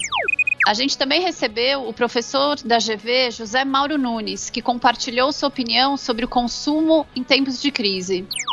Professor, uma das maiores crises econômicas que o Brasil já viveu, a gente sabe que isso impacta diretamente no consumo. A gente tem um ciclo, né? Quanto menos se consome, menos se cresce, quanto menos se cresce, menos se consome. E isso, é, enfim, é uma grande interrogação que a gente está vivendo nesse momento. Queria que o senhor fizesse uma análise disso pra gente. Bom, é importante que a gente possa circunscrever um fato de que, quer dizer, nós vivemos nos últimos 15 anos um ciclo de ouro do crescimento econômico. Desde a estabilização da moeda até 2012, nós vimos com o pé embaixo, quer dizer, o consumo das famílias vinha crescendo, consumo de varejo, eletroeletrônicos, a melhoria do padrão de renda de consumo das famílias era muito grande. Bom, em algum momento isso ia cobrar conta. Quer dizer, não apenas pelo fato, quer dizer, da, da vulnerabilidade da economia internacional, mas também das nossas próprias vulnerabilidades. Então acho que a gente está vivendo um momento agora onde a gente não tem muita certeza se essa crise é uma crise estrutural ou conjuntural. Ou seja, se ela é pontual, é uma crise política, etc., ou se realmente é uma crise do nosso modelo de desenvolvimento e que impacta no crescimento econômico e, por consequentemente, no consumo das famílias. Eu tenho uma hipótese, quer dizer, a minha teoria é que a gente está justamente num impasse estrutural. Acho que nós chegamos a um impasse estrutural, o modelo de desenvolvimento e inclusão econômica via consumo esgotou-se. Acredito que no, no, no, modelo proporcionado pelo partido atual que está no governo, quer dizer, apresentou esse esgotamento e nós estamos num, atravessando o Vale das Lágrimas. Nós não temos ainda alternativa, não se discutem alternativas para um próximo salto de crescimento nosso. Claro que essa pergunta de um milhão de dólares que todo mundo quer saber qual seria a solução, obviamente que é, não é essa a resposta, mas como que a gente poderia começar a mudar isso sendo consumidores, né, sob, sob o nosso ponto de vista aqui? Bom, você toca numa questão que eu acho importantíssima, que é a questão da educação para o consumo. Quer dizer, todo e qualquer país que experimentou nos últimos 20 ou 30 anos, quer dizer, uma explosão de sociedade de consumo, vamos pegar o caso dos países do Sudeste Asiático, né, vamos pegar o caso da Coreia, por exemplo. A Coreia é um dos casos mais discutidos atualmente sobre, se você pensa o que foi a Coreia destruída no território nos anos 50 por guerra da Coreia e hoje é uma grande potência. Todos esses países que experimentaram esse crescimento econômico sustentável, dizer, foram marcados por uma revolução no capital simbólico, intelectual e humano dessas pessoas. Ou seja, uma revolução forte em termos de educação, uma melhoria fortíssima nos padrões educacionais, uma melhoria fortíssima nos padrões, por exemplo, de aquisição e domínio de conhecimento simbólico, que me parece que no Brasil falta isso. Me parece que nós fizemos uma inclusão superficial, diria eu. Incluímos as pessoas via consumo com crédito fato para as pessoas comprarem mais geladeira, mais televisões, mais carros, mas esquecemos de fazer a nossa TV de casa. O que era a nossa TV de casa? Preparar as pessoas e melhorar a educação brasileira, melhorar o nível educacional das pessoas para que as pessoas pudessem ser consumidoras mais conscientes. Eu acho que falta no Brasil atualmente isso. Bom, isso está ali vinculado, especialmente quando a gente analisa o consumo das classes populares, a uma história de hiperinflação. A gente pensar nos anos 90, a gente vivia 2 mil ou 3 mil por cento de inflação por ano. Isso instaurou fortemente na mentalidade, no hábito do estilo de vida das pessoas, especialmente das classes mais populares, a mentalidade do curdoprazismo. Né? E isso fica muito claro quando a gente vai identificar a engenharia financeira das pessoas, ou o algoritmo mental que as pessoas utilizam para fazer parcelas. As pessoas não pensam ao comprar um eletroeletrônico no preço final, e sim se a parcela cabe no bolso. Isso é reflexo de uma mentalidade curto-prazista. Eu acho que a gente só vai conseguir mudar e dar esse próximo salto se a gente investir em educação. Para quê? Para que essa educação gere consumo mais sustentável, consumo mais responsável, consumo mais consciente, consumo vinculado a bens simbólicos, aumento da leitura, aumento de frequência a espetáculos de teatro, a espetáculos a consumo de música, de qualidade. Não estou dizendo que a gente não consuma música, tá aí o safadão para provar sobre isso, mas enfim, numa melhoria nos padrões de consumo das pessoas, no meu entendimento, passa por uma melhoria do grau de educação e de cidadania. A SAP é uma das maiores empresas de tecnologia do mundo, oferece soluções em praticamente todas as áreas e eu gostaria que o senhor nos dissesse um pouco como que o senhor vê a questão da tecnologia e o quanto que ela pode contribuir para que a gente consiga, se não melhorar, mas começar a dar um passo no sentido de evoluir como consumidores e melhorar essa situação. Em primeiro lugar, eu acho que a SAP ela tem um papel importantíssimo no sentido de prover soluções tecnológicas e de inteligência de negócios, tornar o varejo e outras áreas de negócios brasileiras mais inteligentes. O que, que significa isso? Ser mais inteligente, menos intuitiva e mais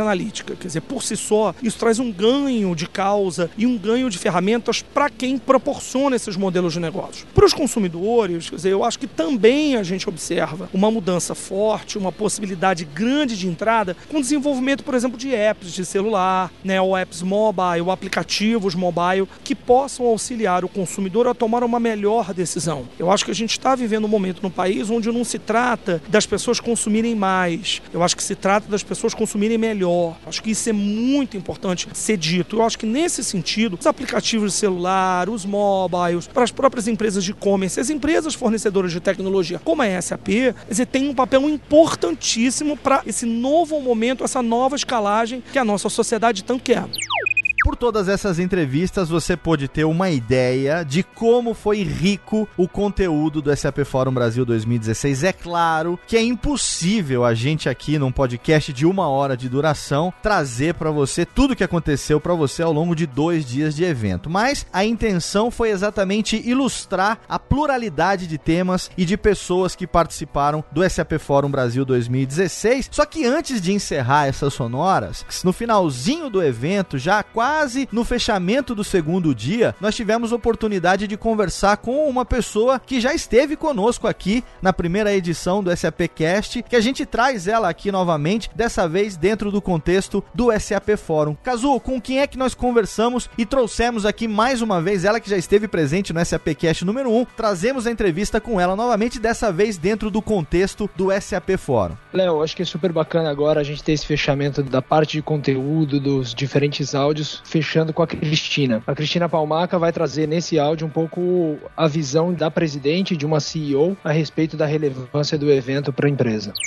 Cris, obrigado pelo seu tempo, obrigado por estar com a gente hoje aqui no SAPcast. A gente está gravando direto do SAP Fórum 2016, um evento fantástico, dois dias, mais de 8 mil pessoas, mais de 600 núcleos de conteúdo. Como CEO de uma empresa realizando um evento desses, eu queria que você colocasse as suas impressões. Como é que você sente ver todo mundo se mobilizando dentro de um evento como esse? Bom, primeiro um grande orgulho de representar a empresa que consegue colocar em pé um evento como esse. É um trabalho enorme do nosso time interno, da equipe de marketing, de vendas, enfim, é um evento da empresa e colocar todos os patrocinadores, presenças de clientes, parceiros de negócio, é realmente o maior evento de tecnologia e negócios da América Latina. E apesar de ter muito conteúdo de tecnologia, é um evento que cada vez mais tem focado no público de negócios, pessoas de RH, marketing, vendas, CFOs, eles comparecem para cá para conhecer também nossas soluções para ajudá-los a tornar a vida deles mais simples, mais fácil e ágil, né, levando nessa transformação digital a novas ideias e novas oportunidades. Nesses dois dias a gente viu palestrantes, speakers dos mais diversos setores. A gente teve o Marcos, que é o líder de tecnologia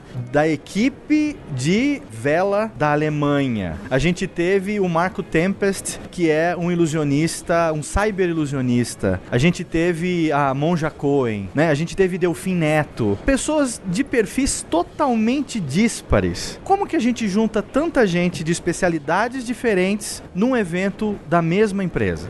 Exato, parece bem é, diferente e bem inusitado. Mas no final do dia, o que a gente quer mostrar é todo o aspecto da transformação. A transformação e a transformação social, econômica e digital acaba pegando todas essas uh, áreas e todas essas pessoas. Então, os conteúdos, apesar de ser tão aparentemente díspares, eles têm algo em comum, que é focar em como a gente continua inovando, como a gente continua simplificando. Então, hoje a comunicação né, com a Monja Coin, uma zen budista, num evento de tecnologia, ela veio para falar como é que a gente simplifica e faz a vida melhor. Né? No Delfim Neto, falando de economia, é, Marcos Tempens mostrando que a, a transformação digital veio para o universo da mágica, coisas impensadas. E a gente tem também, ó, adicionalmente a todas essas palestras, muitos clientes falando dos casos de sucesso, das experiências com SAP e como a gente transformou e simplificou a vida deles. Então, esse combinado de palestras e depoimentos só fortalecem que a gente quer ter todo mundo aqui no Fórum SAP. É um evento de conteúdo, conhecimento e networking. E é isso que a gente quer reforçar. Agora falando um pouco sobre eh, os sistemas e as soluções que a SAP oferece. A gente viu aqui dentro do fórum coisas muito interessantes, como por exemplo, já citamos a utilização dos sistemas SAP dentro da vela, né? dentro dessa tecnologia do esporte. A gente viu a utilização dos sistemas SAP em agronegócio, que permite que o, o agricultor saiba quanto que ele está utilizando de fertilizante, quantas sementes germinaram dentro daquela agricultura. Como inovar, sendo que tanta coisa diferente está acontecendo num mundo onde a velocidade está cada vez mais maluca e a necessidade de inovar é uma constante. Como é, como é que a gente faz? Exato. A SAP é, trabalha com foco nas indústrias. A gente tem algumas indústrias que são muito tradicionais. É, a parte de manufatura, é, bancos, seguradoras, são indústrias que é, historicamente é, conhecem a SAP e trabalham muito próxima. Mas nos últimos anos, a gente também inovou em buscar mostrar que a tecnologia pode ir para, por exemplo, ambiente de esportes, como a vela, como é basquete, como é futebol, porque toda a parte de inovação e algoritmos e inteligência podem ajudar a esses esportes performarem melhor. Então é a tecnologia permeando outros segmentos. O agronegócio é um uma área que a gente tem investido muito no Brasil já há muitos anos. A gente tem uma fortaleza grande no desenvolvimento porque é um segmento que, principalmente para o Brasil, é uma relevância muito grande. Então a gente tem soluções específicas, mas a gente está dando o próximo passo. A gente está dando um passo da é, informação através da internet das coisas. Então imagina conectar um trator. Também é pouco comum imaginar que tem tanta tecnologia possível através de sensores nos tratores. Então é um passo adicional num segmento que a gente já tem uma presença grande, mas mostrando que a informação que você pode adquirir facilita não só o fabricante do trator, mas todo o ecossistema. É o agricultor lá na ponta, são as suas uh, próximas gerações que começam a ver a informação como um diferencial. Enfim, a gente cria um novo ecossistema e até futuramente fontes de receita diferentes para esse segmento. A gente conversou com o Ricardo Cazu e ele disse o seguinte: ele, ele falou de um slogan muito interessante. Todos se encontram no SAP Fórum. Como é que é essa sensação de ter todo mundo junto dentro do mesmo ambiente e como que isso vai reverberar ao longo do ano nas atividades da empresa? Exato. A gente é um grande evento. Dá muito trabalho, é, tem muita preparação e planejamento, mas quando a gente chega nesses dois dias é uma grande, é um é grande encontro. Encontro de amigos de muito tempo, de colegas, de parceiros, é, de diferentes áreas da companhia. Então o que nós estamos vendo tem empresas que vieram, não sei, 5, 10, 20 pessoas participando no evento, cada uma olhando aquilo que interessa. Como a gente tem mais de 500 sessões, cada um pode escolher qual que é o percurso dos conteúdos que ela quer aprofundar quando vem num evento como esse.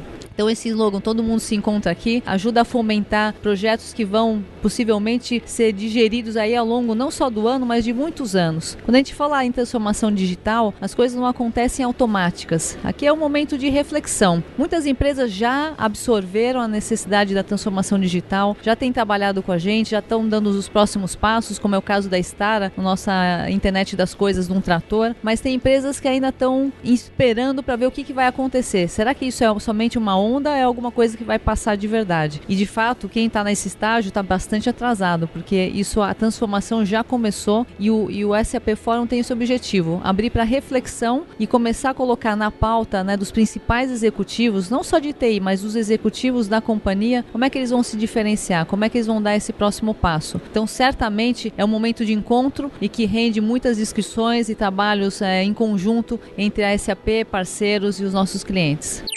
Essa foi Cristina Palmaca, presidente da SAP Brasil, representando toda a equipe SAP sobre a importância do SAP Fórum para a empresa. Mas o Cazu, a gente estava conversando e eu sei que você tem também aí alguns depoimentos de pessoas parceiras da SAP a respeito do fórum, que seria interessante a gente trazer aqui nesse contexto também. O que, que você acha? Léo, é verdade. Com todos esses depoimentos que a gente teve, eu acho que a gente mostrou muito nesse SAPcast um pouco como a SAP pensa, prepara prepara e inova um evento dessa magnitude. Mas, enfim, tudo isso é feito para o cliente. Então, acho que a gente também se preocupa em capturar esse feedback junto dos clientes, né? saber como eles percebem a qualidade do evento e o quanto que isso agrega para o negócio deles, para fazer a diferença para o negócio deles. E aqui eu queria dividir com você um, um comentário, um testemunho de uma diretora América Latina de bens de consumo, de um grande cliente nosso, que me comentou o seguinte: falou assim, caso realmente o SAP Forum é diferenciado porque muitas vezes a gente vai em eventos, em feiras de tecnologia e você só escuta aquele malho comercial do provedor, do fornecedor de tecnologia, querendo simplesmente destacar funcionalidades, produto, etc. Né? Simplesmente um evento de geração de demanda para o fornecedor. E ela comentou, ela falou assim, realmente o SAP Forum é diferenciado porque vocês trazem, além de conteúdo SAP, vocês trazem palestrantes externos, palestrantes de mercado que são renomados nas áreas de especialização de cada um deles, que antes até da gente aterrizar em tecnologia, comentando, estão falando, estão fazendo provocações para nós clientes a respeito das grandes tendências que estão vindo por aí. Então, isso serve de grande provocação e aí num segundo momento, dentro de todo o número de sessões que nós temos dentro do fórum, a gente consegue ver como é que esses desafios de negócio, como é que essas novas tendências vão se materializar e que apoio a tecnologia pode prover. Então tem um contexto muito mais amplo e, e ela comentou que ela não vem só ela, mas sim ela traz a equipe, convida outras linhas de negócio para participarem, porque realmente isso refrigera toda a inovação da companhia.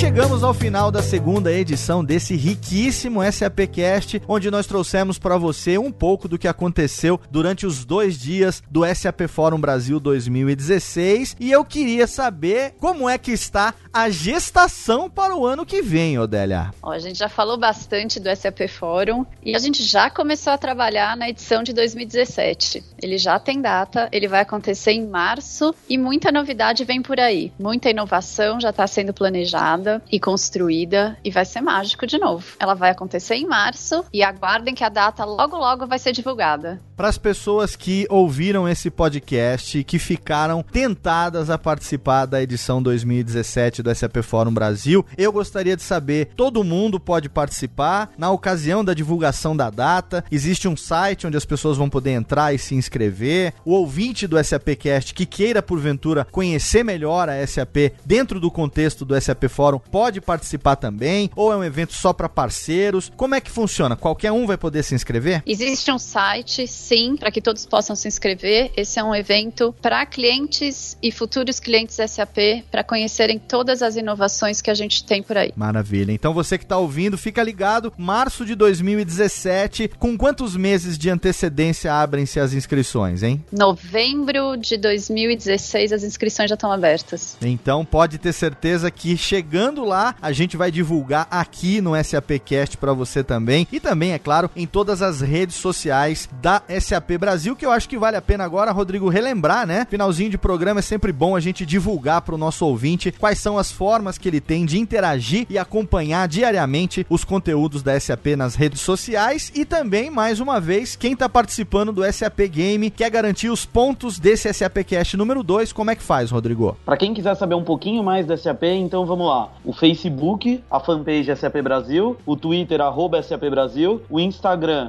SAP Latinoamérica e também o site www.sap.com.br. E além disso, mais uma vez, vou comentar do game, www.gamesap.com.br, acessar, digitar o código SAPcast no game e já acumular os 100 pontos. Excelente. E os participantes do programa de hoje também têm as suas redes sociais. Quem quiser acompanhar, Rodrigo Murad no Twitter, como é que faz? Arroba Rodrigo Murad. E Léo, a gente tá combinando aqui, eu já tava combinando com o Max que em breve estaremos no Snapchat. Olha aí, estamos sendo doutrinados por Nayara Gobo, hein? Quero só ver.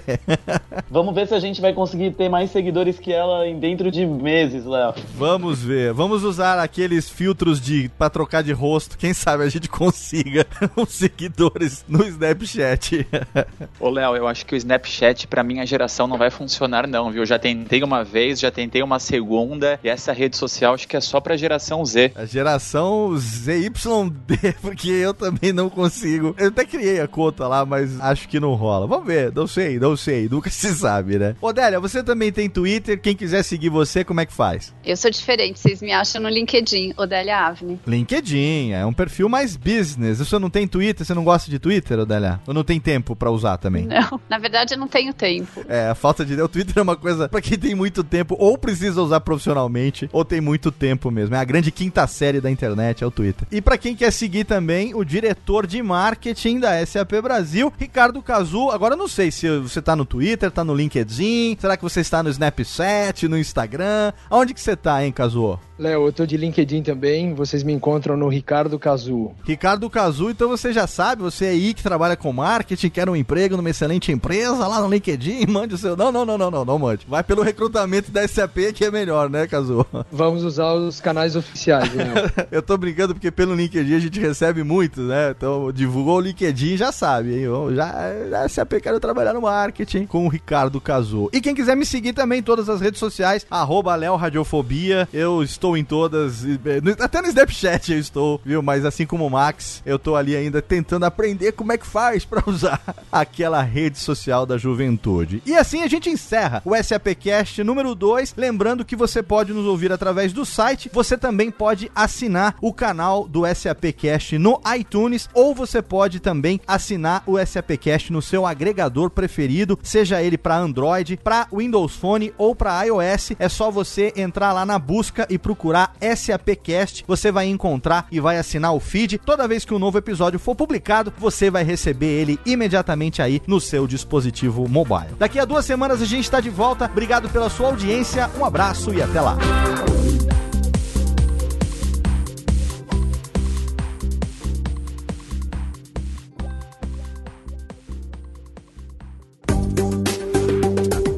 Para mais conteúdo SAP, acesse sap.com.br.